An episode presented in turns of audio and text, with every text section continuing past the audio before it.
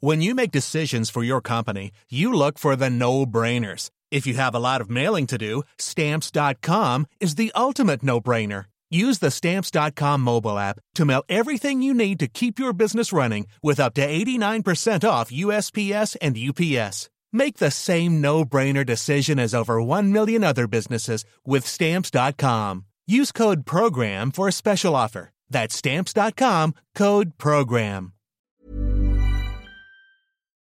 Bonjour, bienvenue dans la saison 2 de Comme d'Archie, le podcast qui vous ouvre les portes du monde fascinant de l'architecture, dans une approche non manichéenne et pour ne pas opposer passé et futur, dans une réflexion transversale permettant de vivre au présent dans un cadre de vie plus heureux car mieux identifié. Carpe diem. Je suis Anne-Charlotte, chroniqueuse du podcast, accompagnée de l'ingénierie son pour vous offrir le meilleur. Merci et heureuse de votre fidélité. Maintenant, place au talent. Bienvenue dans Comme d'Archie.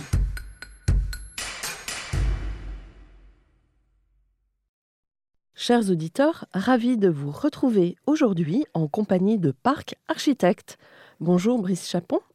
Bonjour. Bonjour Émeric Lambert. Bonjour. Bienvenue dans Comme d'Archie. Vous êtes architecte diplômé, tous les deux en 2003, de la prestigieuse école d'architecture de Lausanne, le PFL, et à la tête de votre agence Parc Architecte que vous avez cofondée en 2009. Émeric, tu obtiens ton doctorat en sciences de la ville au sein de la même école en 2012. Vous dites concevoir au sein de Parc Architecte des dispositifs environnementaux. En effet, vous vous définissez comme architecte des milieux. Vous allez nous expliquer cela. En 2012, Parc Architecte est lauréat des AJAP, album des jeunes architectes et paysagistes. Vous avez été inscrit au palmarès 40 Under 40. Vous avez été nominé au prix de l'écart d'argent pour la première œuvre.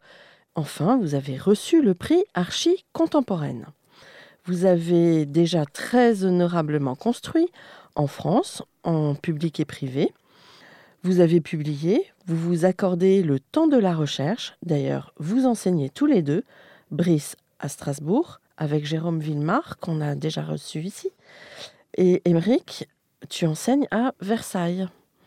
Alors, on va commencer par le début. Quels sont vos parcours respectifs, votre jeunesse, où s'est ancrée votre envie d'architecture Comment se sont déroulées vos études, tout d'abord à Lyon, puis à l'école polytechnique fédérale de Lausanne Alors, lequel prend la parole en premier?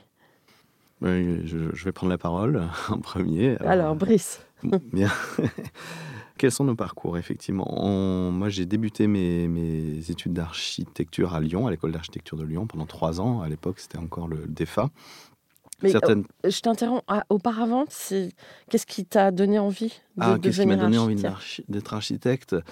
Peut-être d'avoir baigné dans, dans la culture graphique et euh, de par mes parents qui étaient enseignants en art appliqué, et puis d'avoir des, des livres à disposition, ce genre de choses, de- d'avoir une proximité avec cet univers, de regarder des bâtiments. Et je crois aussi d'une fascination que j'avais pour un livre qu'on avait à la maison sur Frank Lloyd Wright avec en couverture La maison sur la cascade. Cette Mhm. fameuse photo la plus connue, Mhm. mais qui m'a fasciné, fasciné, fasciné, me fascine toujours en fait. Je crois que c'est euh, voilà, c'est mon accroche, elle est là, très intime. hein. C'est très très intime. Et puis euh, donc du coup, ben, je me suis engagé dans les études euh, d'architecture euh, avec l'idée d'abord d'aller faire du paysagisme. En fait, parce que on peut s'inscrire à l'école de Versailles que deux ans après le bac, et euh, j'avais un peu cette envie-là. Et finalement, une fois dans, l'architecture, j'y ai pris goût. En fait, voilà, on tombe, on tombe dedans et on ne s'arrête plus. Et puis, euh, après quelques années, euh, la proximité aussi avec la Suisse, j'ai beaucoup vécu dans l'Est de la France, euh, voilà, donc une certaine proximité géographique, m'a donné envie d'aller voir ce qui se passait à l'EPFL. Et j'ai déposé ma candidature là-bas pour m'inscrire et poursuivre mes études là-bas. Donc pendant quatre ans et passer mon diplôme à l'EPFL, où d'ailleurs j'ai rencontré Emmerich, qui en a monté une, une colloque de français en Suisse. C'était une belle période. Et voilà comment s'est déroulée cette, euh, cette vie-là. Et toi, Émeric? Alors moi, euh, à la base, je voulais pas forcément être architecte. Euh, je sais pas trop ce que je voulais faire, mis à part faire des projets. Donc en fait, moi, j'ai commencé par des études euh, d'ingénieur. Euh, j'ai fait une section art plastique euh, à l'école d'ingénieur et j'ai découvert par euh, mon premier colocataire qui avait une double formation ingénieur archi. Et c'est comme ça que je me suis dit que j'allais faire ça. Donc, au bout de deux ans, de faire la double formation. effectivement, là, pour le coup, je suis vraiment tombé dedans. C'est-à-dire que en architecture, on faisait vraiment des projets, là où en ingénierie, on était plus concentré sur comment les réaliser. Euh, et donc, une fois tombé dedans, ben, voilà l'enchaînement. Et à la fin du cycle d'ingénierie, euh, ben, il fallait aller terminer en gros ce qu'ils appelleraient aujourd'hui le master et le diplôme. Euh, j'avais envie de changer et puis peut-être d'aller chercher des choses un peu plus stimulantes. Donc Paris ou Lausanne, voilà. Et étant suisse et ayant été pris à Lausanne, euh, je suis allé à Lausanne où j'ai rencontré euh, Brice, même si on s'était croisés avant à Lyon, mais sans se connaître. Parce que nous, on était un peu les extraterrestres ingénieurs qui arrivions dans l'école, voilà, où on était accueillis d'une manière. Euh, voilà, un peu froid. euh, voilà. Après, le parcours, c'est aussi surtout une enfance en maison, en pavillon, même on peut dire, qui est, je pense, assez importante. C'est-à-dire que toi, tu as paysagisme, mais tu étais quand même plus dans les champs que moi, entre guillemets, euh, là où moi j'étais bah, voilà, dans le suburbain euh, qui a pas mal compté euh, dans notre réflexion. Et puis après, bah, Lausanne, où là, la surprise de Lausanne, où on apprend les choses assez différemment. Mm. Elle avait déjà cette réputation, parce que c'est une des meilleures écoles à travers le monde, enfin en tout cas elle est réputée. Bah oui, c'était une très bonne école. Bah, c'est surtout qu'il y a beaucoup de moyens, on va être honnête. Mm. C'est pas les mêmes moyens. Après, c'est pas le même esprit. C'est vrai qu'on était assez désarçonné quand on arrive euh, dans le premier atelier, la première semaine, euh, où on nous donne un programme. En l'occurrence, c'était des bureaux pour la télévision euh, italienne à Turin, au pied de la Mollet. et vous étiez ensemble Oui, on était dans le même atelier. On était dans le même atelier, mais on s'était mis. Mm en deux groupes différents. Et voilà. Et là, effectivement, quand on vous dit, bon, bah, pour la semaine prochaine, on veut plan, euh, coupe, façade, maquette. Là, en tant que Français, vous vous demandez où est le concept. Et je cherche pas l'idée, tout ça, en réfléchissant quelques semaines avant de m'y mettre. Non, là-bas, c'était l'inverse. On fait, et puis une fois qu'on aura quelque chose, on pourra en discuter. Et là, c'était un peu le choc. mais voilà, c'est. C'est-à-dire qu'on a vraiment appris la, valeur du dessin comme élément constitutif et de travail, de recherche pour l'architecture. Ouais. C'est clair qu'on a eu un peu cette surprise. Mais ce qui était intéressant aussi dans cette école, c'est que finalement, euh, on était dans le même atelier, mais il y avait aussi ce caractère très international. C'était des travaux de groupe, si je me souviens bien. Et on avait chacun, respectivement, euh, une équipe très internationale avec euh, un coéquipier allemand et canadien. Et toi aussi. Mm. Donc c'était un projet où il fallait aussi chercher un consensus et, aborder la, discussion. Donc c'était très, très stimulant. Ouais, avec des cultures vraiment différentes. Vraiment contrastées. Mm. Alors, vous obtenez vos diplômes, tous les deux. Et euh, comment ça se passe après? Vous montez votre, euh, tous les deux euh, votre structure ou alors dans, l'originalité, puisque Brice trouve un boulot chez l'APFAC Nicolas Michelin. À l'époque, c'était en ah train de se créer, Nicolas Michelin. À Paris? Enfin, c'était déjà créé, mais voilà. Après, après la Suisse, envie de la fourmilière, envie de la fourmilière, de l'odeur du métro, ah de souvenirs comme ça.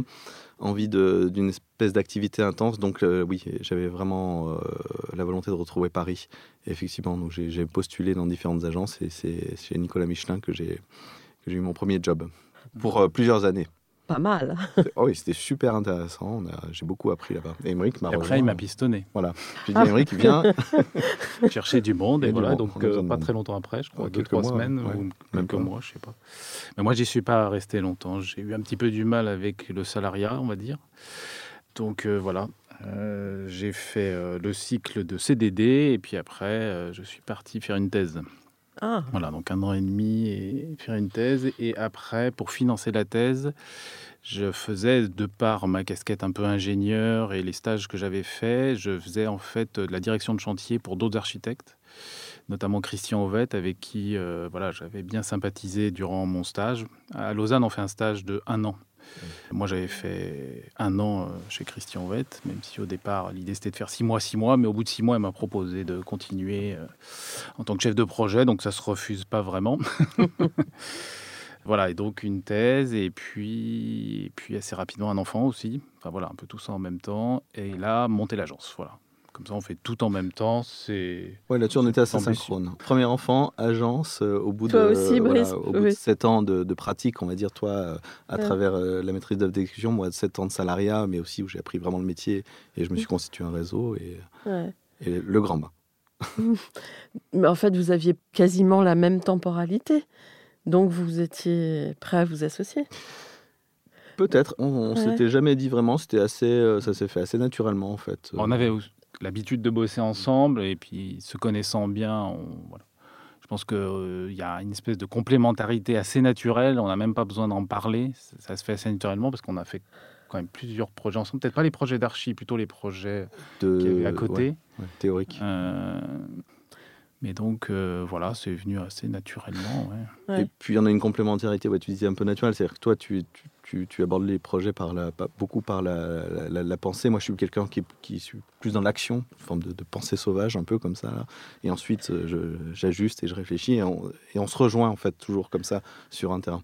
Et quand on se rejoint, c'est qu'on est convaincu que le, le projet est bon, qu'on on tient quelque chose. Il est arrivé sur un sujet que vous... la rencontre ne se fasse pas? Ça arrive que ça prenne du temps pour que Ouais. la rencontre se fasse. Mais, Mais, ça veut dire qu'on est toujours. convaincu ni l'un ni l'autre. Ouais. Et c'est- un bon outil pour nous de, de mesure, en Ouais. fait. Bah, le, le signe qu'on cherche, hein, enfin, je pense comme beaucoup, mais c'est le moment où on sent qu'il y a une évidence. Ouais. C'est-à-dire quand il y a, il y a, entre guillemets, les questions disparaissent, euh, ça veut dire qu'en fait, elles ont été intégrées dans le projet et que donc ça devient évident.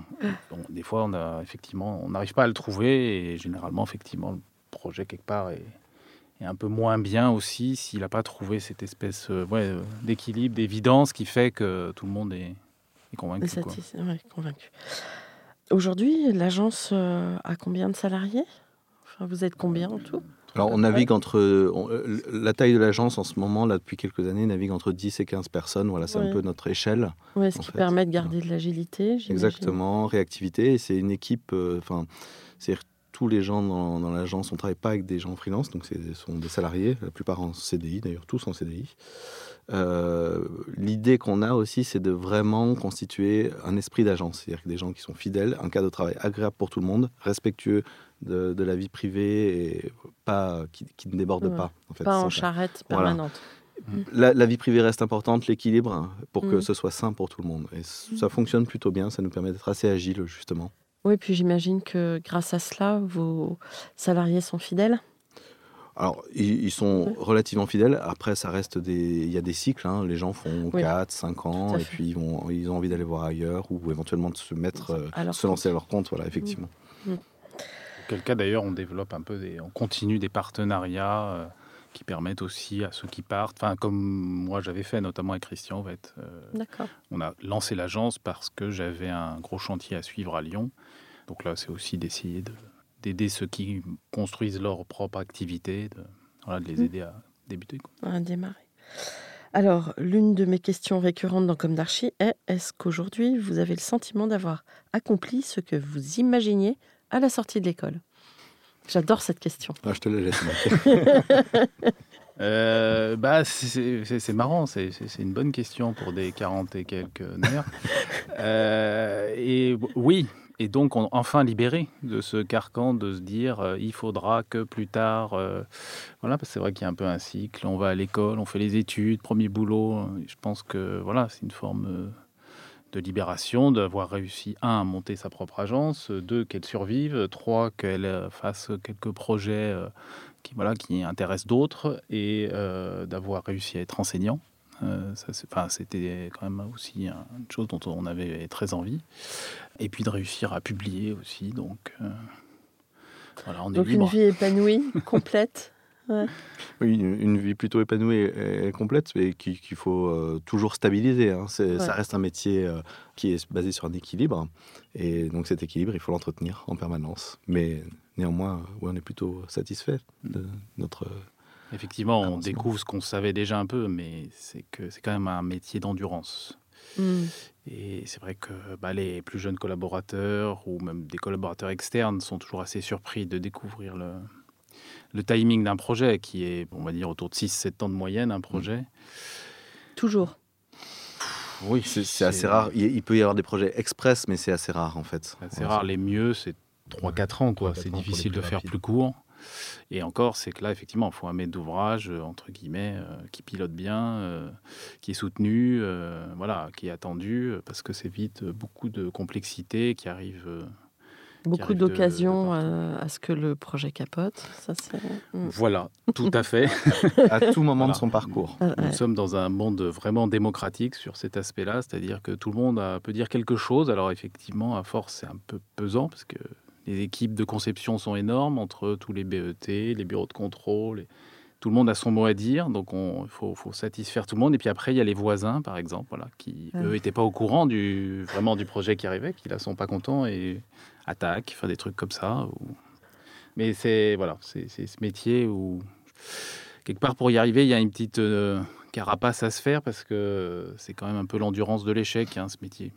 Mmh par rapport au nombre de candidatures et de projets lancés, ceux qu'on réussit à finalement mettre au monde et qui après sont adoptés par les utilisateurs, par les villes et, qui survivent, parce qu'il y en a aussi qui ont un temps de vie assez court en fait, et ben voilà, il y a quand même une quantité de d'échecs. Euh, mais avec le recul, finalement, on se rend compte aussi que c'est cet apprentissage-là qu'on essaye de nous initier à l'école. Enfin, moi, j'ai l'impression. C'est l'esprit de l'école et de l'enseignement en architecture, justement, c'est de former à cette euh, endurance, au mode projet, au fait de mettre beaucoup de soi dans le projet, c'est sûr, pour lui donner corps et vie, mais euh, aussi à opérer un certain détachement quelque part psychique par rapport au projet pour pouvoir être endurant en fait mmh. et pour pouvoir c'est intéressant ce que tu dis Brice parce que souvent euh, on entend ici au micro de Comme d'Archi qu'au contraire les étudiants se plaignent un peu de pas être euh, formés à la réalité du métier et euh, qu'on leur donne peut-être trop de liberté alors que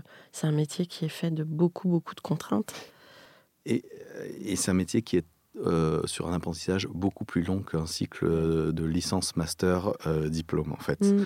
On, je crois que voilà, on, a un certain âge, mais on continue à apprendre de ce métier en fait. Alors vous êtes des profs qui penchaient plutôt vers on ouvre l'imaginaire pour profiter de ses études, euh, où on trouve une, un, savant équilibre entre l'apprentissage de la réalité ou, et l'imaginaire? Que... J'aurais tendance à dire qu'on a une approche assez pour ainsi dire. Euh, on, est passé à l'EPFL, ça nous a laissé des traces aussi. Et justement, euh, ce principe de réalité, c'est aussi que l'architecture est aussi un acte qui consiste à construire. Donc on, on, doit vraiment faire avec la réalité. Et je pense qu'on est plutôt des, enseignants qui trouvons cet équilibre entre l'idée de rêver, la, conceptualisation, mais surtout le, dessin et un principe de réalité très fort. Et qui va aussi justement ouvrir euh, vers euh, des touches de, questions plus professionnelles, en fait, pour que les étudiants entrevoient ces questions professionnelles à travers leur projet. Ils vont pas forcément y répondre, mais en tout cas, ils vont pouvoir entrevoir les contraintes futures de, ce métier, je pense. Et puis, il y a aussi euh, une évolution au cours du parcours, c'est-à-dire que personnellement, enseignant en licence, en troisième année et en master et en diplôme, j'essaie de différencier les approches en, licence. Mon idée est plutôt d'essayer, euh, je pas, une sorte de petite maillotique de faire advenir le projet et l'étudiant vers son propre projet, puisqu'ils arrivent un peu en fin de cycle où ils ont beaucoup découvert, beaucoup appris, et qui commencent à se poser des questions de comment la suite, euh, qui sont-ils, qu'est-ce qui les intéresse. Donc d'essayer de pousser chaque étudiant à aller le plus loin possible dans son propre projet, d'essayer de trouver leur, propre logique ou de leur donner des outils qui les aident à faire ce parcours, ce qui est pas toujours simple, alors que euh, inversement, en master, le sujet euh, chez nous est, est, plus défini, et là, il y a une méthode un peu plus précise et concise qui vise à ce que les étudiants découvrent une manière de faire. Ils adopteront, ils adopteront pas, ils aimeront, ils mhm. aimeront pas, mais ça leur donne des références de se dire plus tard, ils faisaient comme ça, moi je préfère faire autrement, mais et puis de retrouver pour ma part un peu en diplôme à nouveau cette espèce de d'apprendre aux étudiants à prendre leurs risques, à aller au bout un peu de, leurs ambitions, de leurs idées.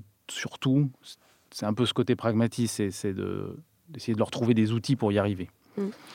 Et toi, Émeric, euh, qui a une double formation euh, et qui est un. Enfin, tu es ingénieur, tu as une appétence pour euh, des techniques particulières, tu as développé? Paradoxalement, c'est presque Brice qui est le plus technique.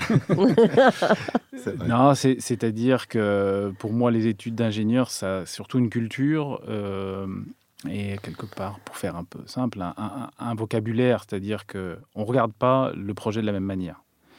Donc en fait, on est autour du même objet, mais on va pas regarder les, les, mêmes critères. Alors le fait d'avoir cette double formation, bah, c'est quelque chose que je peux intégrer et qui me semble permettre d'avoir une discussion plus facile avec les interlocuteurs. Euh, et c'est vrai que donc la technique, pour nous, elle rentre très tôt, euh, et la construction surtout, parce qu'on a fait pas mal de chantiers, où, euh, voilà, même pour un concours, on a du mal à dessiner quelque chose sans savoir comment on va le construire, comment on va gérer l'eau.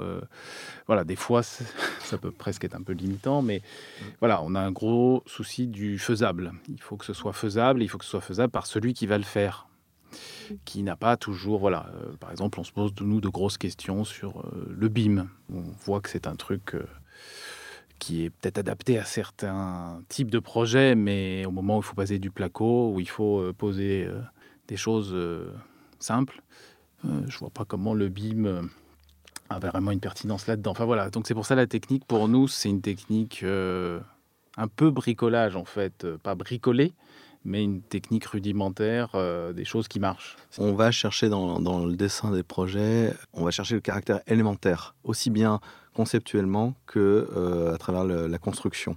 Mmh. Euh, penser à la façon dont le compagnon va utiliser son tournevis et la place qu'il aura pour positionner une pièce, c'est quelque chose qu'on intègre.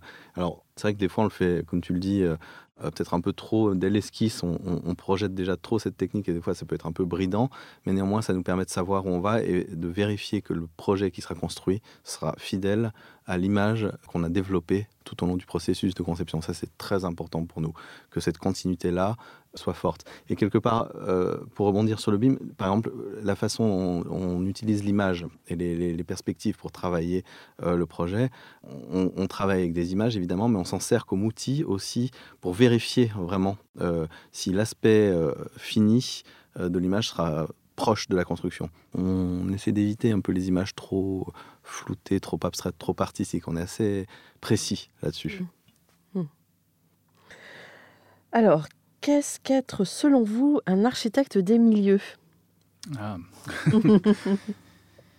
ben, C'est pour l'illustrer un peu, peut-être. Euh, tout de suite, c'est souvent ce qu'on peut dire là quand on, par exemple, quand on conçoit du logement. Euh, pour nous, cette idée un peu qu'on utilise en enseignement, notamment, qu'il euh, y a un peu deux manières de, concevoir du logement. On peut concevoir un appartement, qu'on appelle souvent cellule, mot à questionner sûrement, et puis après on le multiplie. Donc on fait un, appartement euh, généralement très ambitieux, et puis on le multiplie. Donc il est par exemple traversant, on le multiplie, et donc après on a une barre avec une coursive. ça fait des super logements.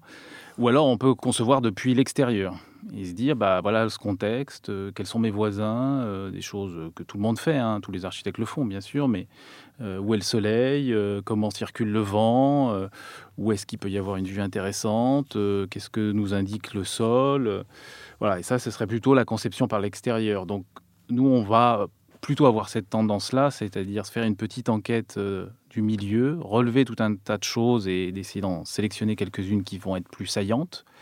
Et c'est à partir de là qu'on va euh, aller euh, chercher le, projet. Je pense que ça vient un peu peut-être de l'enseignement suisse, hein, où effectivement là-bas il y a une grande attention finalement au déjà là, dans la mesure où ils n'ont pas eu euh, cette époque finalement, par exemple la reconstruction.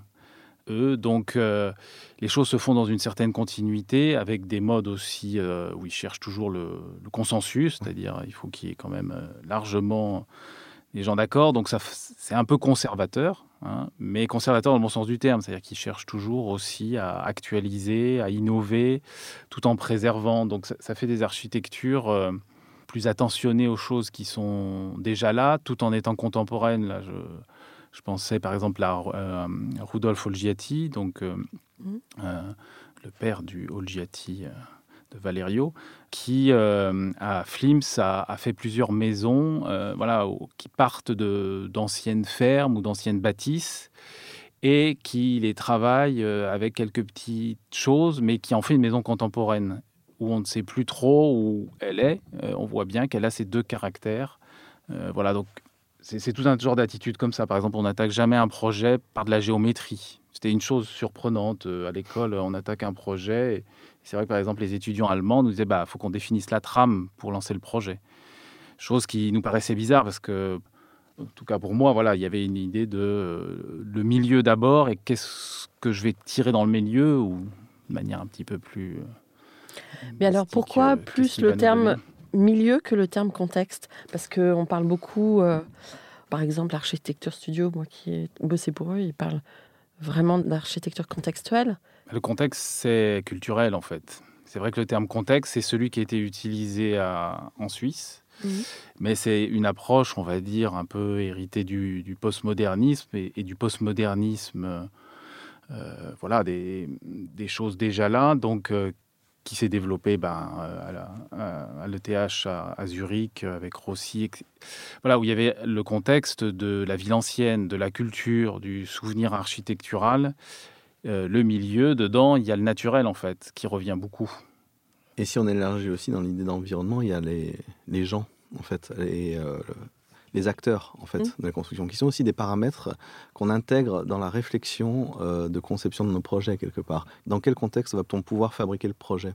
Quels vont être les obstacles qu'on va devoir lever? Des obstacles techniques et réglementaires, des obstacles politiques. Et justement, quelque part participe à ce milieu ou cet environnement, les gens également. Et on, voilà, on l'intègre complètement. Et c'est vrai que tu parlais de la géométrie, Emmerich, elle, elle arrive euh, chez nous toujours euh, dans un second temps. Une fois qu'on a posé ces choses-là, on installe pas à pas une géométrie qui va nous aider à régler le projet, mais elle n'est pas du tout euh, essentielle comme première approche sur, sur la feuille blanche quelque part. Enfin, c'est intéressant ce que vous dites. On a l'impression que vous êtes très ancré dans, je dirais, dans votre temps en tant qu'architecte Parce que, alors, à la fois, on a l'impression que vous, il y a quelque chose qui fait penser aux architectes bâtisseurs du Moyen Âge, donc dans, dans le sens, on donne vraiment réalité à, ce qu'on projette. Et en même temps, euh, vous parliez du paysage, et on en parle beaucoup aujourd'hui, on, y revient. Donc, euh, bah, c'est chouette en tout cas.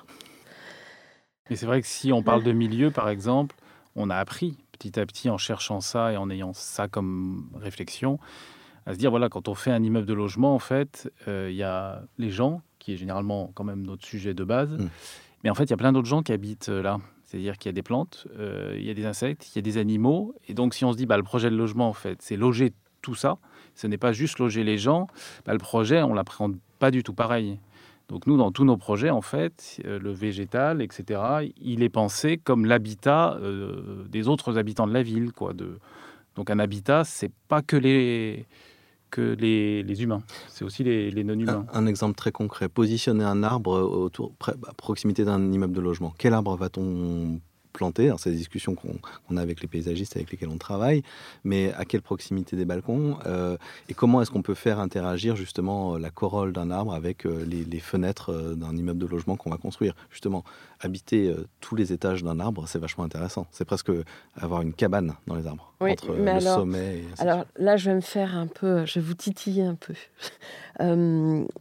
J'avais lu un article sur un, bâtiment en Chine, je me souviens plus de la référence, euh, où il y a énormément de végétal qui a été intégré. Du coup, cette tour a été quittée parce que ça devenait invivable pour les êtres humains de vivre euh, complètement cernés euh, par l'écosystème.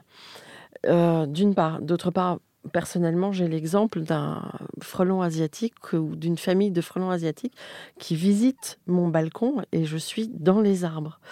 Et du coup, euh, comment justement euh, vous adaptez ça? Alors, euh, par rapport à l'exemple chinois, c'est un projet qui est inspiré du Bosco Verticale de, de Milan, justement, où il y a des, plantes, mm. Mm. alors vraiment plantées mm. sur tous les, étages.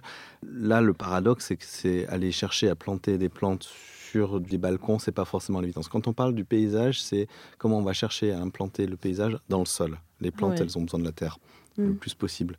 Donc comment euh, un arbre qui va se développer de la terre jusqu'à sa cime, finalement, va accompagner un bâtiment et donner une proximité avec les, logements? C'est plutôt comme ça qu'on l'appréhende. C'est pas une, on cherche pas une artificialisation du paysage, mais comment est-ce qu'on compose avec? Alors oui, par contre, il y a l'exemple du frelon ou ce genre de de bestioles qui peuvent nous embêter un peu. Les moustiques, je crois qu'en Chine, le problème, c'était même les moustiques, c'était l'invasion de moustiques. euh.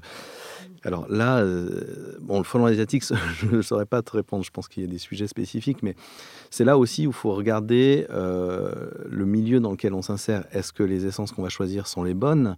Est-ce que les distances euh, du paysage avec les bâtiments euh, sont bien dimensionnées, et ainsi de suite? Est-ce qu'il Comment va fonctionner le cycle de l'eau aussi dans tout ça? Est-ce que l'ensoleillement va être suffisant? Ça va pas être trop humide? C'est plein de petites questions qui ont l'air de rien, mais en fait qu'il faut, euh, qu'il faut regarder. Et c'est tout ce qu'on cherche, c'est à ce que les bâtiments justement interagissent vraiment entre cet environnement, paysager ou, même solaire ou même celui des vents, et euh, intérieur et extérieur, et que les gens justement prennent part à cette, euh, les gens qui vivent les bâtiments, qui soit les habitent, soit les parcours ou les, les utilisent, euh, puissent interagir comme ça et renouer très simplement avec des dispositifs extrêmement élémentaires avec cet environnement.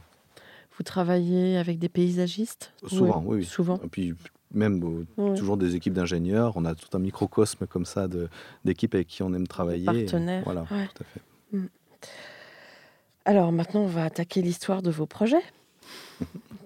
Euh, oui, on, cherche un peu à faire des projets assez différents. Euh, tous les projets sont uniques et voilà, c'est pas pour. euh, Mais de leur trouver une forme spécifique. Donc c'est vrai que la, méthode, elle, elle nous conduit, enfin, si tant est qu'il y a une méthode. hein. Mais une fois qu'on a un peu identifié des éléments forts dans un milieu, on va aller chercher ce qu'on appelle des dispositifs architecturaux, c'est-à-dire des constructions qui ont de l'effet euh, qui ont un effet, qui vont interagir avec le milieu. Alors, notamment les dispositifs climatiques, euh, ce qui fait qu'en fonction de chaque situation, ben, on essaie de trouver une forme spécifique. Donc, par exemple, à, mes yeux, euh, où on conçoit un conservatoire, on se retrouvait à avoir ce conservatoire qui est en face d'un arrêt de tramway qui est assez usité, qui relie Lyon à Satolas, qui est euh, ancienne Saint-Exupéry, pardon. Ça, c'est les vieux trucs. Après, Ça, c'est le Lyonnais qui parle. c'est le Lyonnais. et, euh, et donc, ça a beaucoup activé le, le- ce, ce- ce quartier de la ville. C'était une ancienne ligne de chemin de fer. Bon, il se trouve par hasard qu'on avait fait nos diplômes sur cette ligne de chemin de fer. Ça n'a rien à voir avec le concours qu'on a gagné, mais voilà, on connaissait le territoire. Et on arrive sur ce bâtiment qui est un, en- un équipement public dans lequel il y a un grand parvis, donc entre cette gare de tram et le bâtiment. Et le bâtiment se retrouve avec une façade plein nord. Donc, comment euh, réussir à travailler ben, dans l'ombre quelque part? Il y avait ça d'un côté. De l'autre côté, qu'est-ce qu'on peut euh, exploiter dans ce paysage? Des bâtiments neufs qui venaient d'arriver, à l'arrière des friches et à droite un euh, parking en friche. Donc un milieu suburbain euh, total où tout est un petit peu fait par euh, petites touches comme ça. Et là, effectivement, ben, à un moment, c'est Brice qui à un moment dit, mais en fait, euh, le paysage dans cet endroit, c'est le ciel.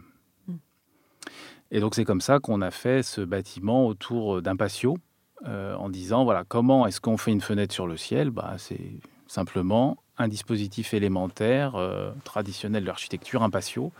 Et l'idée c'était donc comme ça de pouvoir créer un lieu où il pourrait y avoir une expérience collective des habitants qui iraient festoyer euh, autour des représentations une ou deux fois par an pour que ça installe un nouveau lieu dans cet endroit où effectivement tous les équipements sont un peu posés là où il y a un foncier de libre et donc euh, où il est toujours difficile de voir une ambition urbaine. Voilà. Et puis une fois qu'on avait fait ça, c'était de réussir à travers ce patio à faire passer la lumière sous la façade nord. Donc on a une grande façade, 70 mètres de long, Une portée, une une, grande- arche. ouais. arche qui repose sur euh, les deux bouts hein, de, de 70 mètres et la lumière euh, du patio va pouvoir passer euh, sous l'entrée. Et à travers cette accroche du paysage, on s'est rendu compte que le patio avait aussi un, un- un effet très intéressant dans ce tissu suburbain où tout est lâche. Euh, Il y, a- il y a peu de- de- d'espace contenu, comme euh, par rapport à la ville historique avec une place. Et finalement, le patio avait ce pouvoir de contenir, de contenir, de créer un espace quasiment public, bien qu'il soit à au cœur d'un bâtiment, mais euh, fermé et, et un, et un peu clos. Donc euh, finalement de- de- de- d'agir sur le, la façon dont les gens allaient pratiquer ce petit morceau de ville. Voilà. Et du- de fil en aiguille, le, le- le- le projet se, voilà, s'enrichit et se complexifie et répond à, à- à plein de niveaux en fait. Puis un morceau de ville où le son a une grande importance. Tout à fait. Euh, oui, alors travailler le son, et ça, je vais rebondir là-dessus, peut-être aussi avec un, des projets qu'on a fait, euh, un des premiers projets de l'agence euh, qui, qui, était nominé au prix de la première offre, qui est l'auditorium de Bondy, qu'on a fait pour le Conservatoire de la maîtrise de Radio France. Donc, c'est des collégiens qui sont scolarisés au collège et qui ont un, parcours adapté pour, puisqu'ils ont des cours de, chorale et de, de, musique très intenses. Je crois que c'est tous les après-midi, en fait, pour apprendre le chant choral. Donc, c'est quasiment professionnel, en fait. Et c'est vrai que pour ce projet, euh, on a conçu un bâtiment. Euh, en fait, euh, c'était extrêmement difficile à représenter en dessin parce que représenter le son, c'est pas facile en dessin. Mais c'est un projet qu'on a conçu autour des parcours sonores. Et il se vit avec l'oreille, littéralement. Quand on va d'un espace à un autre, on a joué sur des contrastes très forts, d'ambiance sonore très forts, entre des espaces totalement maîtrisés d'un point de vue acoustique, comme euh, l'auditorium, qui est une salle en acoustique sèche avec une réverbération très très millimétrée, et euh, des salles de répétition d'échauffement pour une ou deux personnes. Et puis des espaces beaucoup plus cathédrales, où en fait, le son euh, est absolument pas absorbé, va se réverbérer. Et en fait, va, ah, peut être un peu, un peu fatigant comme ça, mais c'est des espaces très particuliers qui sont des, des, sortes de soupapes comme ça pour libérer un peu les élèves quand ils sortent de trois heures de répétition un peu intense. Quelque part, c'est bien de changer d'univers sonore. Et pareil, dans le foyer, par exemple, de la grande salle, on aime jouer comme ça avec les, réglementations, parce qu'aujourd'hui, les réglementations visent à beaucoup neutraliser tous les espaces. Et un foyer doit un certain taux d'absorption, en fait, pour pas être trop réverbérant. Et en fait, ce qu'on a proposé de faire, c'était de concentrer cette absorption dans une niche qui donne sur le foyer à côté de laquelle on a installé des bancs. Si bien que quand on est dans le foyer, soit on est dans la grande salle et il y a un peu un côté brouhaha qui arrive, et dès qu'on va s'asseoir sur le banc, on a cette sensation, bah, un peu comme dans le studio ici, que le son est littéralement absorbé, qu'on est presque sourd d'une oreille, ou enfin, que le son est très absorbé par l'absorbant à côté. Donc on vit ce bâtiment avec les oreilles, c'est ça qui est intéressant. Et c'est des choses comme ça qu'on essaie de déplacer dans les Donc dans un même espace, mhm. un espace ouvert, on a à la fois euh, une ambiance sonore et la possibilité de s'isoler Tout à fait. du son. Tout à fait. Et mhm. c'est vrai qu'il faut trouver un petit peu les petites failles, euh, les éléments qui sont pas dans le programme, mais dans lequel on va pouvoir faire. Euh, voilà, là en l'occurrence, on a fait un double amphithéâtre euh, qui est en béton et où il n'y a pas d'absorption. Mais parce que ce n'est pas un amphithéâtre et ce n'est pas une salle, c'est à peine un couloir, on va dire, d'un point de vue réglementaire. Donc le bureau de contrôle a pu nous le laisser faire en fait. Donc c'est voilà, c'est trouver ces petites astuces et de faire en sorte, et cette idée, c'est de pour ça, architecte des milieux, là, le milieu, pour nous, la matière, c'était le son. Et comment est-ce qu'on faisait un outil pour ces euh, collégiens pour qu'ils expérimentent eux-mêmes euh, le son et en direct, c'est-à-dire qu'il n'y a pas de machinerie, il n'y a pas de... Euh, vous êtes devenu quelque part des spécialistes du conservatoire ou? Bah, on en bah, a fait plusieurs, donc effectivement, ça devient, oui, une de nos spécialités, la salle de spectacle. Euh, où euh, bah, on a la chance comme ça de pouvoir être effectivement retenu et donc en proposer plusieurs. Euh. voilà, on développe ce sujet-là autant que possible. Et donc, à Tahiti, c'est un centre culturel, c'est ça? Oui, tout à fait.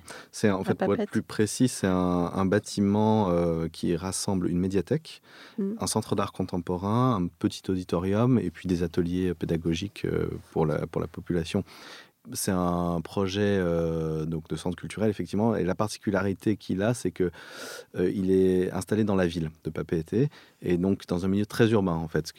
Papeete, c'est une ville assez particulière, euh, comme ça, qui concentre, en fait, toute la Polynésie française, qui est quand même, il faut imaginer, des îles éparpillées sur un territoire grand comme l'Europe, perdu au milieu de l'océan. Et Papeete est la grosse ville de cet ensemble-là. Donc c'est très particulier. Et l'ambition du gouvernement euh, polynésien était justement de donner euh, un accès à la culture euh, à tous en ville et pas forcément aller choisir un site naturel ou très très spectaculaire. Je pense au centre Jean-Marie Djibaou, qui est, à peu près un, un, programme similaire, mais qui a été installé sur un site avec un caractère paysager extrêmement fort, en fait, où le site fait énormément. là, l'ambition du gouvernement était justement de faire un projet culturel, mais pour les gens. Et donc, c'était un peu la question qui était posée sur ce projet. Comment rendre un bâtiment et la culture accessibles à tous euh, dans un climat tropical océanique, alors dont la principale contrainte n'est pas le soleil, euh, on l'imagine, mais plutôt la pluie et euh, les vents cycloniques. Et comment faire, faire ce projet? Ce projet, là aussi, on s'est énormément intéressé au milieu, parce que justement, c'était fascinant de pouvoir Mm. travailler dans un autre climat. Ça, c'est Mm. quelque chose qu'on adore. On va, on va chercher des climats comme ça, un peu différenciés et extrêmes. euh, Pour, euh, pour s'inspirer. Et du coup, on a beaucoup observé euh, ben, le, le territoire. On a aussi beaucoup observé les plantes là-bas et le fonctionnement des plantes. Notamment euh, quand on regarde un peu le fonctionnement, par exemple, des, des, des bananiers, des feuilles de banane qui rassemblent l'eau euh, en leur cœur. Elles ont un petit duvet, ces feuilles, pour que l'eau coule, ruisselle dedans et se concentre euh, à la base du, du- On ne peut pas appeler ça un tronc, de la tige, en fait. Mm. Ça, c'est une particularité. Et quand on regarde aussi la manière dont les palmiers se comportent quand il y a des cyclones, je ne sais pas si vous avez déjà vu des images de, de palmiers qui, donc, non seulement sont souples en cas de cyclone, mais ont, ont leurs feuilles qui se rabattent aussi, donc Mm. qui libèrent la force du vent, donc ne- finalement n'ont pas d'arrachement. Mm. Et en fait, du coup, pour ce projet, euh, on a conçu, euh, ben, on a installé une, ce qu'on va appeler une ombrière de de- d'éléments de, toit en forme de V, comme ça, ouverts sur le ciel, et euh, donc qui servent évidemment à mettre à l'ombre l'ensemble du bâtiment qui, lui, est très vitré. C'était une manière d'ouvrir la culture et de la montrer euh, sur la ville, derrière un parvis. Mais du coup, il fallait protéger ces, ces vitrages, à la fois du soleil et des pluies. Et donc, ces V récoltent en leur cœur euh, la pluie, l'eau descend à travers les poteaux, comme, euh, comme une plante. On s'est vraiment inspiré des, des plantes Du pour ça bananier. du bananier par exemple. Mm. Et euh, ce toit, en fait, il est découpé en de multiples éléments pour que le, le vent, quand il risque de soulever le bâtiment, puisse s'échapper justement entre ces, euh, Mm. entre ces éléments Oui, en V. pas de prise au vent. Voilà, on diminuait ainsi la prise au vent. Mm. Voilà un peu le genre de. de, de C'est télescopique ou non?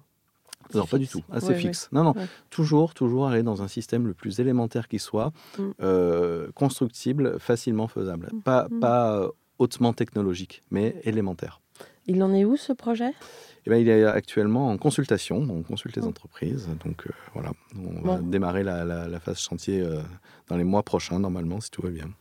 Bon. Puis ça, un petit peu plus théoriquement, ça reprend aussi quand même cette idée un peu ancestrale euh, du temple ou de l'architecture grecque où euh, les colonnes avaient un écho aux, aux arbres Mhm. euh, qui servaient de matériel à- à- avant que ce soit en pierre à les construire.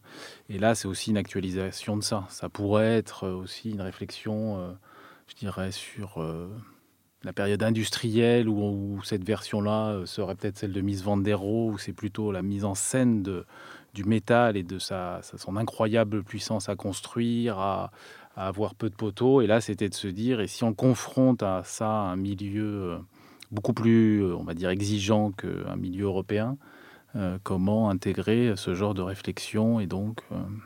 voilà. Et donc, le bâtiment est fait de plein de tiges comme ça qui portent ces toitures. Et le plan aussi reprend une espèce d'alignement de, de grandes cases. Donc, ça nous fait un, plan en pointillés qui sont tous ces poteaux.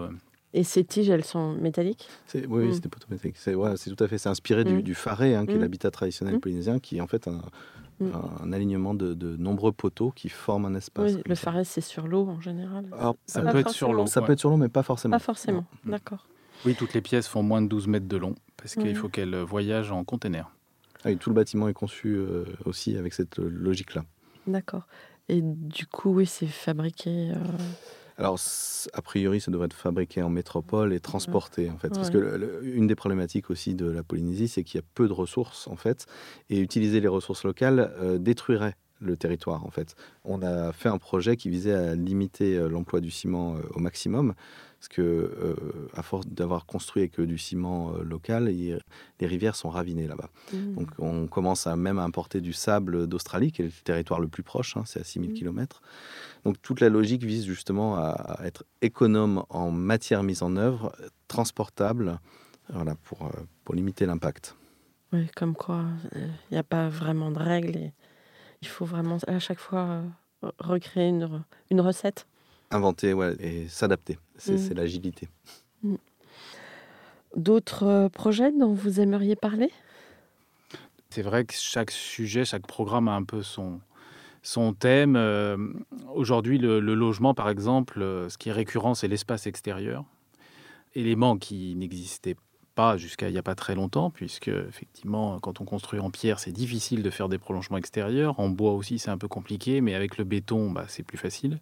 Avec le métal aussi. Euh, donc, on a ce sujet récurrent euh, du logement qui, qui est le sujet contemporain. Donc, c'est vrai qu'on là aussi, on trouve des, des astuces qu'on cherche à rendre efficaces, surtout dans un contexte où souvent on n'a plus le, le chantier.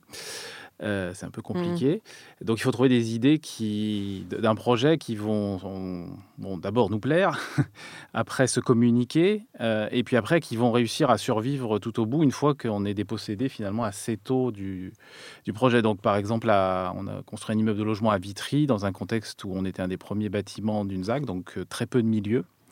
Donc quand on n'a pas de milieu, ben faut un peu le lancer finalement, euh, puisque tout ce qui était là allait être détruit pour faire ces, nouveaux bâtiments, et donc des bâtiments très denses. Et ce qu'on a voulu faire, bah, c'est prendre la chose un peu au pied de la lettre et dire oui, des espaces extérieurs. Donc on va mettre à chaque fenêtre un espace extérieur, qui vont donc toutes devenir une porte-fenêtre, la même partout, économie. Et toutes les pièces, à quelques exceptions près, euh, sur ce bâtiment se retrouvent avec leur propre balcon c'est aussi cette idée des évolutions du mode de vie où ben, les familles sont plus complexes qu'à une époque.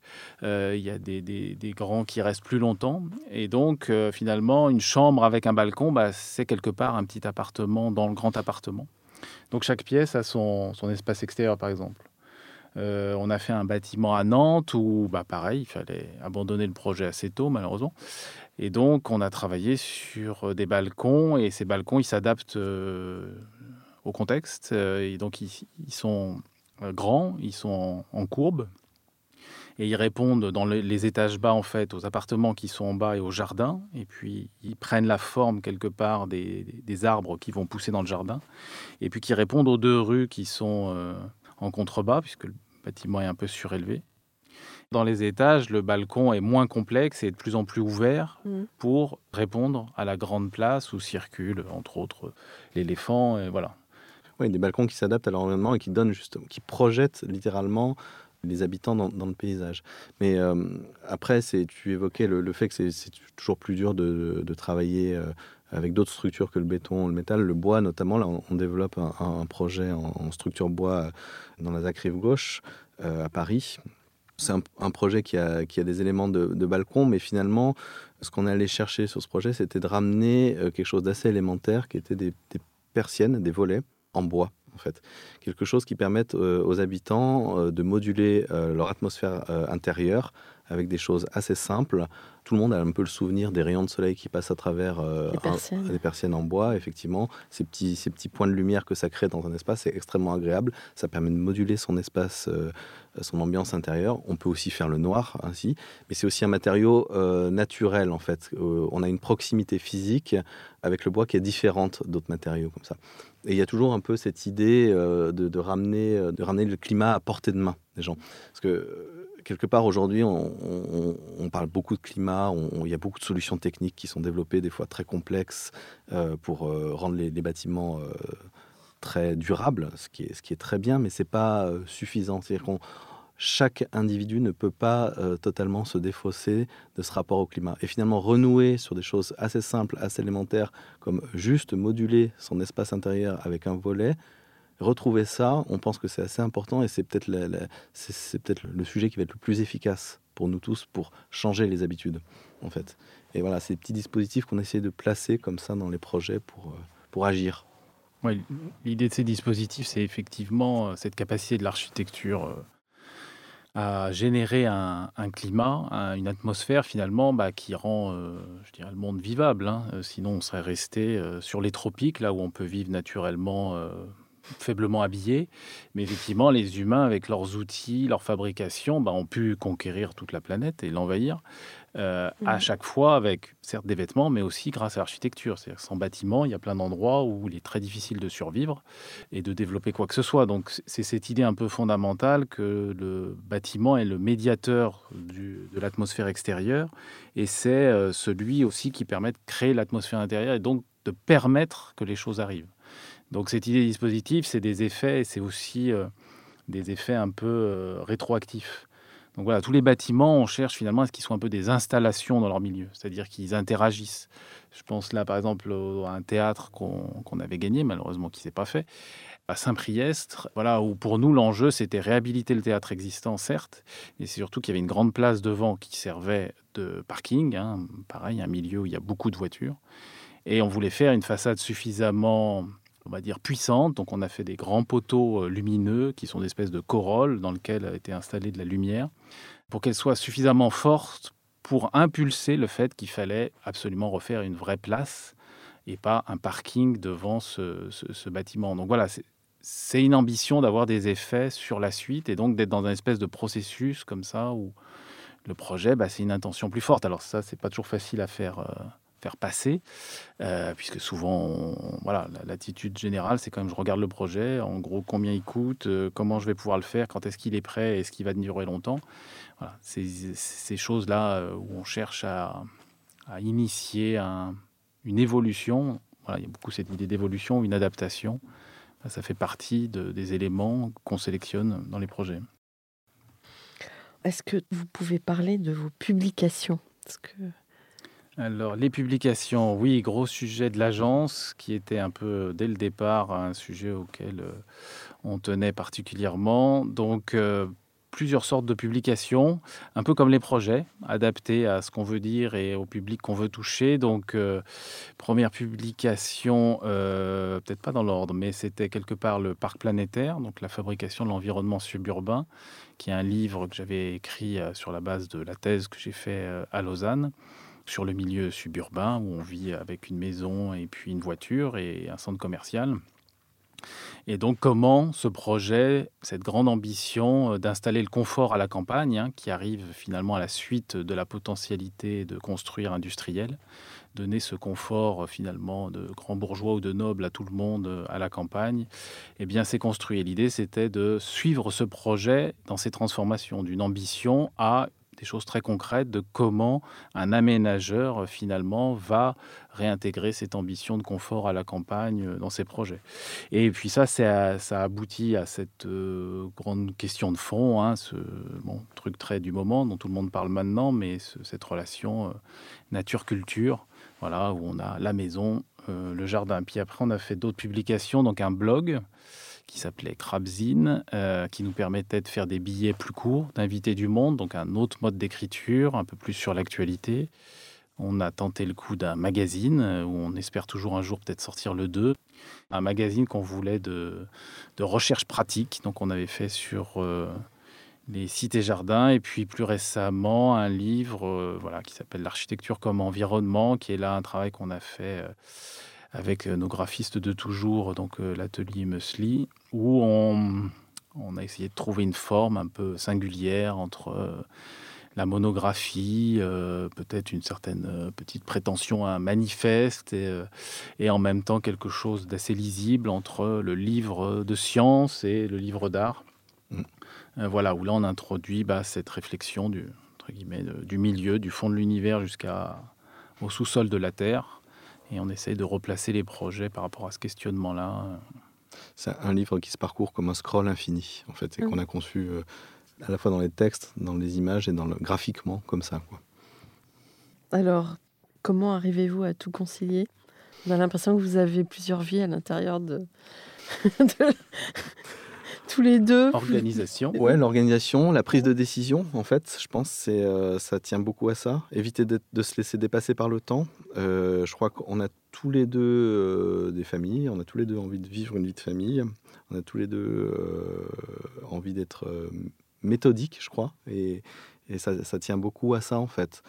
ne pas se laisser déborder par le non-choix, la non-décision, le flottement, en imaginant que le temps va nous permettre de décider, en fait. Voilà, je crois que c'est vraiment, euh, vraiment la méthode euh, Parc. Mm. Et puis après, de, quelque part, de beaucoup délégués aussi. Justement, j'allais en venir à l'équipe. On a déjà parlé de l'effectif, mais vous avez euh, un mode de fonctionnement, d'organisation, j'imagine? Bah, Oui, on, essaie de déléguer, d'assez vite mettre les, collaborateurs en, charge hein, des, des, choses et qu'ils puissent au maximum avancer à leur idée, entre guillemets, leur idée euh, pour faire développer le projet, sachant que, euh, comme on se voit beaucoup, on est tous dans la même pièce. Nous, on va chercher à donner les grandes lignes. Euh, c'est pour ça que les projets, je dirais qu'aussi, ils ont un petit côté conceptuel, puisqu'il y a une idée qu'on peut énoncer facilement, qui va être le leitmotiv. Et donc, après, les chefs de projet, je pense, peuvent développer finalement assez facilement le projet, vu qu'on identifie clairement la chose. Le truc qu'il y a aussi, c'est que On travaille un peu, c'est pareil, hein, je dis trop ce mot, mais un petit peu le milieu, un peu comme, je sais pas, euh, Sun Tzu, l'art de la guerre, où, où on se dit qu'il ne faut pas aller directement en frontal avec l'ennemi. Ce qu'il faut, c'est préparer le terrain. Mm. C'est-à-dire, on fait en sorte qu'on se trouve dans une situation où les choses vont potentiellement advenir. Donc, c'est essayer d'avoir une ambiance, donner le maximum de confiance aux collaborateurs qui se sentent à l'aise, en confiance, qui, qui sentent et qui trouvent assez vite quel est leur, leur champ de, de responsabilité, d'investigation. Euh, euh, donc, c'est c'est ça le gros ressort, et puis décider, ouais. C'est aussi faire confiance, en fait, quelque mm. part. C'est voilà, dans l'idée de faire confiance euh, aux autres et puis d'être euh, dans, la discussion permanente. On est assez, euh, enfin, même dans la façon dont on pilote l'agence, on s'astreint à cette fameuse réunion du lundi qui nous permet d'être très organisé, très méthodique. Et on échange sur les sujets en cours, effectivement, mais sur les sujets de fond de l'agence, que toute l'équipe peut nous remonter, ce qui nous permet de prendre des décisions et d'ajuster. Mais voilà, c'est vraiment essayer d'installer une une ambiance assez euh, agréable pour le travail aussi, c'est essentiel. Mm. On y passe beaucoup de temps. Elle est toujours à Belleville, euh, l'agence? Toujours. Toujours. Et d'ailleurs, pourquoi vous aviez choisi ce, cette dénomination parc architecte? Bah, Un parc euh, planétaire. Le parc, c'était un. En gros, c'était une réflexion par rapport à la ville et de dire oui, alors il y a eu la ville ancienne ou la ville après, c'était, on va dire, la référence a été Las Vegas, euh, puis euh, New York. Et là, c'était de dire, mais oui, mais la ville, en fait, le milieu où on vit, c'est aussi tout ce qu'il y a autour. Et c'est notamment tout le milieu suburbain où vivent finalement de plus en plus de gens, qui est l'ambition de vie annoncée euh, du monde où les citoyens sont beaucoup des consommateurs et où ils veulent ce, ce confort à la campagne, et qui fait que toute la planète est devenue un parc. C'est-à-dire que on s'est mis nous-mêmes, euh, les humains envahissants, en finalement, aujourd'hui, c'est la question qu'on se pose, c'est comment est-ce qu'on gère l'atmosphère dans laquelle on vit? Donc en fait, on considère la planète entière maintenant comme un parc où on doit ajouter des espèces, enlever des espèces, euh, voilà, trafiquer un peu tout ça. Euh, cette, cette idée finalement qu'il y a une nature extérieure est fausse aujourd'hui. Ça a peut-être été à une époque, mais aujourd'hui, on sait que toute action, comme on va les faire en masse, elles vont avoir un effet. Et donc voilà. Et le truc qu'il y a, c'est qu'on est nous-mêmes des constituants de ce parc. Mm.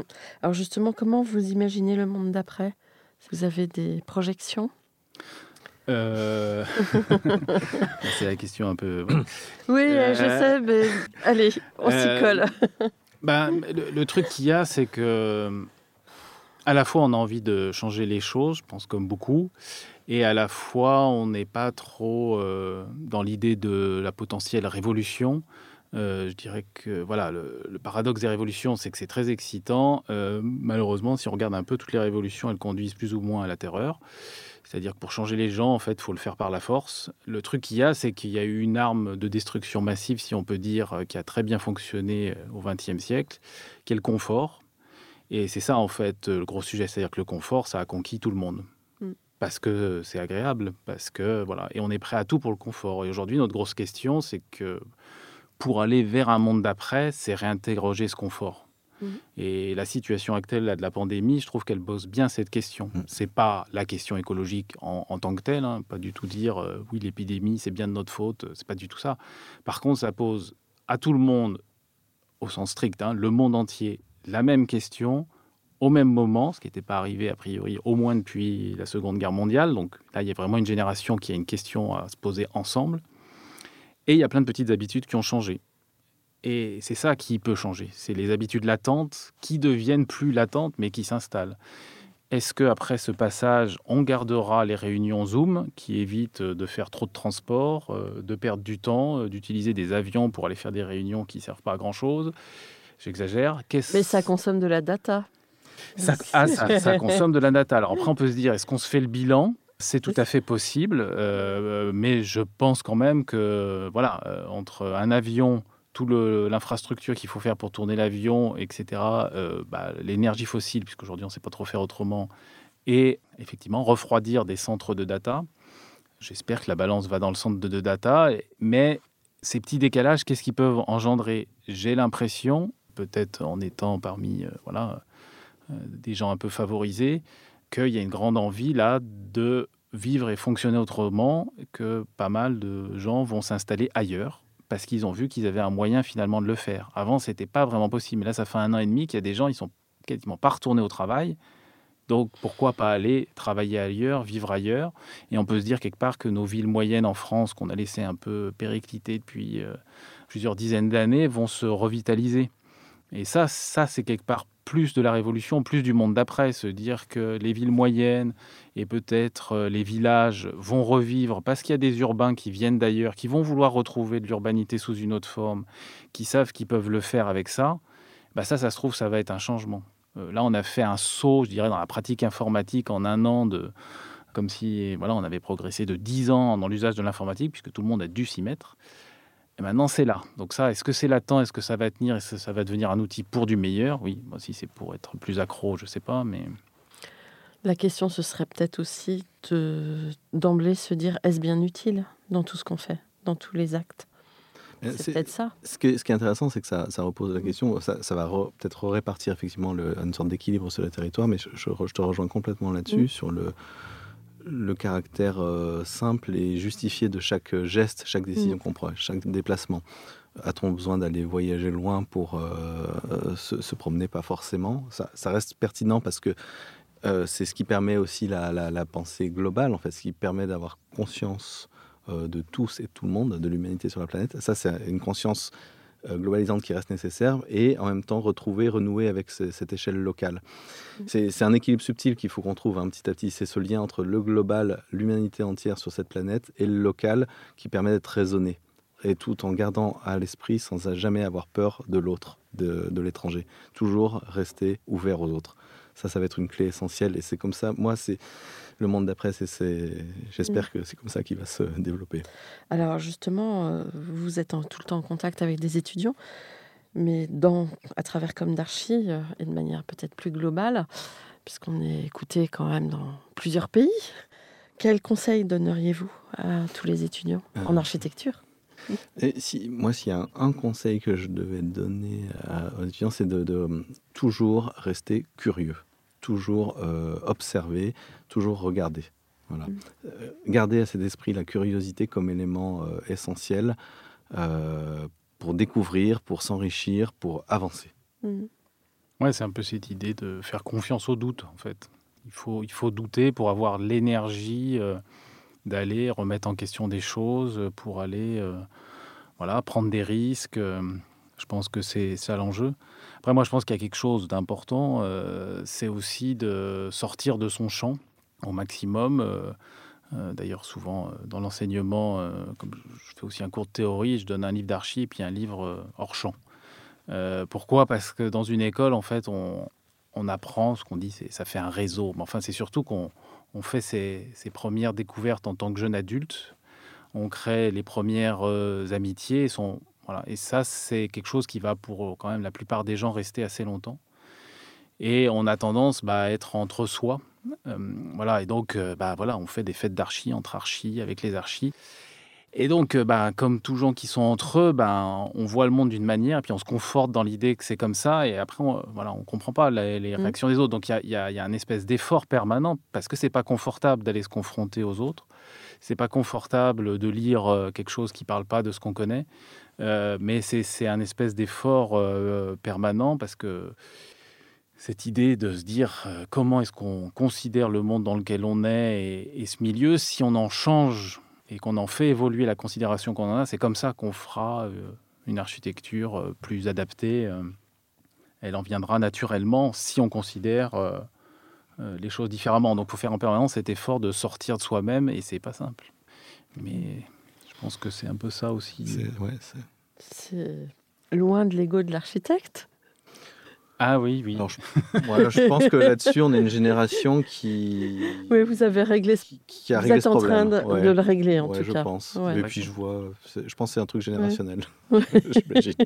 C'est vrai que oui, cette fameuse ép- époque Starchitect est Ouais. peut-être euh, Oui, Ça- ça fait en pas passe forcément de- sens. Voilà. Mm.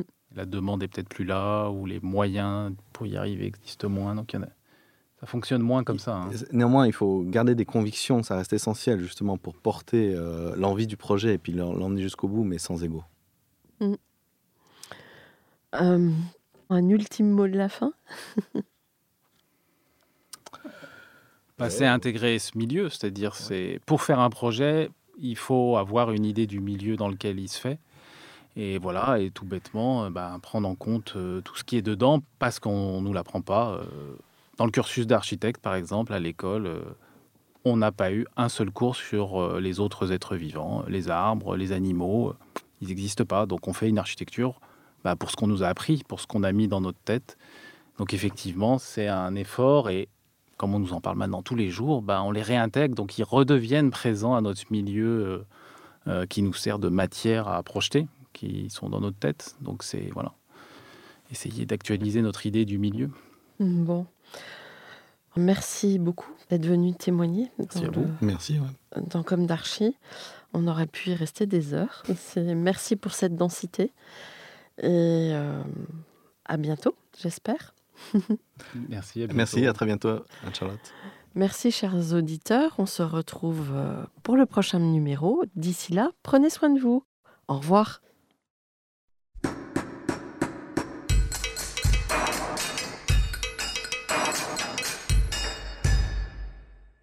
Chers auditeurs, merci pour votre écoute. N'oubliez pas de retrouver nos sujets en avant-première sur Instagram à l'adresse comme d'archi podcast, C-O-M-D-A-R-C-H-I podcast. Si vous aimez ce podcast, favorisez sa diffusion en lui donnant 5 étoiles sur Apple Podcast, plus un petit commentaire, ou sur votre plateforme de podcast favorite. Et surtout, abonnez-vous pour écouter tous nos épisodes gratuitement. À bientôt, et d'ici là, Prenez soin de vous. When you make decisions for your company, you look for the no-brainers. And if you have a lot of mailing to do, stamps.com is the ultimate no-brainer. It streamlines your processes to make your business more efficient, which makes you less busy. Mail checks, invoices, legal documents, and everything you need to keep your business running with stamps.com. Seamlessly connect with every major marketplace and shopping cart Schedule package pickups and see your cheapest and fastest shipping options from different carriers with rates up to 89% off USPS and UPS rates. And with the stamps.com mobile app, you can take care of mailing and shipping wherever you are. Make the same no-brainer decision as over 1 million other businesses with stamps.com. Sign up with code program for a 4-week trial plus free postage and a free digital scale. No long-term commitments or contracts. That's stamps.com. Code program.